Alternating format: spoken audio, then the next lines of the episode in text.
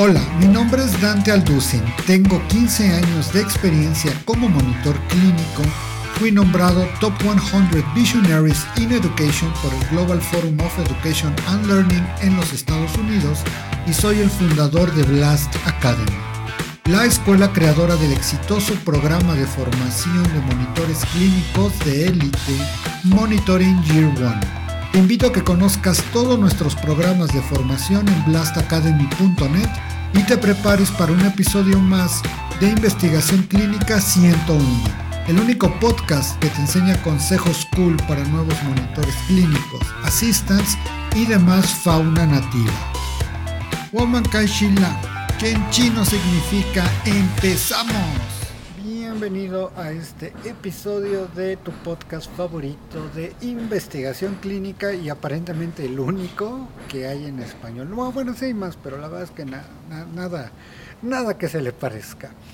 Y en este episodio quiero seguirte hablando de la importancia de cruzar datos y de, de poder darle sentido a todos los valores que nosotros vemos en los sitios de investigación.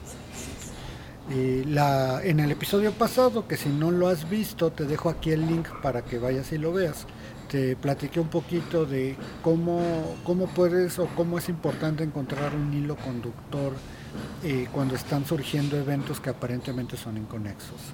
Y otra de las cosas que te quiero contar el día de hoy es también la importancia de saber interrogar a las personas que trabajan en los sitios de investigación. Y para esto te voy a contar otro chisme. Quiero eh, hablarte de una vez que eh, me asignaron también un sitio de, para monitorear. Aquí esto fue muchos años después de la primera anécdota que te cuento. Y resulta que eh, llego y no había registros de temperatura. Y le pregunto a, la coordinadora, oye, coordinadora, ¿me puedes dar los registros? Y me dice, sí, ahorita te los doy.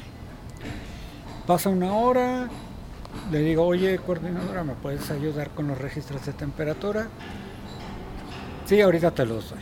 Pasan dos horas, tres horas, cuatro horas, cinco horas en el sitio. Por supuesto, como monitor clínico, pues estaba bastante ocupado en otras cosas, ¿no? Sin embargo, ya era totalmente sospechoso, aquí está pasando algo. Total que yo tenía acceso a esta área donde se almacenaba el medicamento y empezó a ver. Y efectivamente, donde estaban almacenados otro tipo de medicamentos había registros, excepto donde estaban los de mi estudio. ¿Qué fue lo que, lo que pasó? Dije, ok, bueno, vamos a ver. Y seguí insistiendo y dije, si no me los dan el día de hoy, vamos a... Esto lo tengo que reportar, evidentemente bueno, lo tengo que hablar con el investigador principal, vamos a ver qué sucede y, eh, analizamos esta probabilidad de, escalar esta situación. ¿Qué es lo que pasa? Que ya por ahí de las 6 de la tarde baja la enfermera que era la encargada de llevar los registros de temperatura y me dice aquí están. Ah, ok. Empiezo a ver los registros de temperatura y ¿qué es lo que sucede? Que Sí, me los dio todos, estaban muy perfectos, pero tenían la misma tinta, el mismo tipo de letra y tenían el código de otro estudio. Entonces, que nada tenía que ver con nuestro patrocinador. Esto hizo que a mí me brincaran las alarmas. Esto ya después de cierto tiempo de estar trabajando en el monitoreo clínico, esto es, acabo de inventarme seis meses de registros de temperatura en X en una tarde. ¿No? Dije, bueno, pues está bien. Y sí, efectivamente los empecé a ver y dije, no, esto no tiene, no tiene sentido en la realidad, por llamarlo de alguna manera. ¿Qué es lo que pasó? Yo lo que tengo que, es, eso es una sospecha de fraude, ya ni digamos misconduct misconduct, por cierto, si no sabes qué es, es bueno, estoy haciendo las cosas mal, pero no sé que estoy haciendo las cosas mal. Aquí era muestra de que estábamos haciendo todo con, eh, o estaba haciendo todo el sitio con alevosía y ventaja. ¿Qué es lo que hice? Hablé, mandé a que, eh, pedir que viniera la enfermera y le, pregunté, oye, ¿y tú cómo eh, tomas los registros de temperatura, cuéntame, ¿qué haces en el día? ¿Cada cuánto tiempo los tomas? Explícame tu proceso.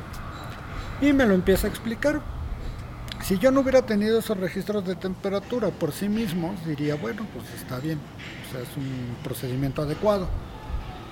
Se va, me espero otro rato y mando a llamar a la coordinadora y le digo, a ver coordinadora, habitualmente cómo toman los registros de temperatura. ¿Y qué es lo que pasa? Ahí me doy cuenta que me dan versiones totalmente diferentes. Me puse a carear al personal del sitio. Estos son más elementos que yo tengo a mi favor para poder eh, reportar esto eh, por los canales correspondientes. Después, ¿qué es lo que sucede? Que eh, no logré hablar con el investigador principal, no estaba disponible o no quería estar disponible. Y dije, bueno, ya tengo elementos suficientes como para poder escalar esta situación. ¿Qué es lo que sucede y qué es lo que quiero ilustrarte en este punto? Eh, que el hecho de poder saber interrogar a un sitio y primero que nada no te imaginas que es como un interrogatorio del FBI, son preguntas simples, en este caso fue una pregunta bastante abierta, que si eh, realmente hubieran estado haciendo el procedimiento como el sitio decía, ambas versiones hubieran coincidido, pero eran diametralmente opuestas. es indispensable que tú como monitor clínico sepas hacer las preguntas correctas porque eso también te va a llevar a encontrar muchas cosas y a poder ayudarte a sacar conclusiones. Recuerda que un buen monitor tiene que sacar eh, tiene que hacer buenas preguntas, tiene que cruzar los datos para de ahí sacar eh, conclusiones y poder dar instrucciones precisas o poder proceder como se deba. Es un pequeño ejemplo, si te estás preguntando qué pasó con el sitio, lo escalamos, eh, al final tuve que hablar con el investigador, eh, llegó el patrocinador. Para no hacerte el cuento largo, eso fue como jalar un hilo de media, descubrimos toda una red de inconsistencias en el sitio y se suspendió el estudio en ese sitio de investigación. ¿Y cómo empezó esto? Simplemente haciendo preguntas, pero preguntas coherentes. Entonces, eh, pues te lo dejo de tarea si ya eres monitor clínico y si estás pensando en ser monitor clínico, tienes que saber que esto tiene mucho de detective, por lo cual para mí me gusta mucho, pero me entiendo que no a todos. Y nos vemos en el siguiente episodio.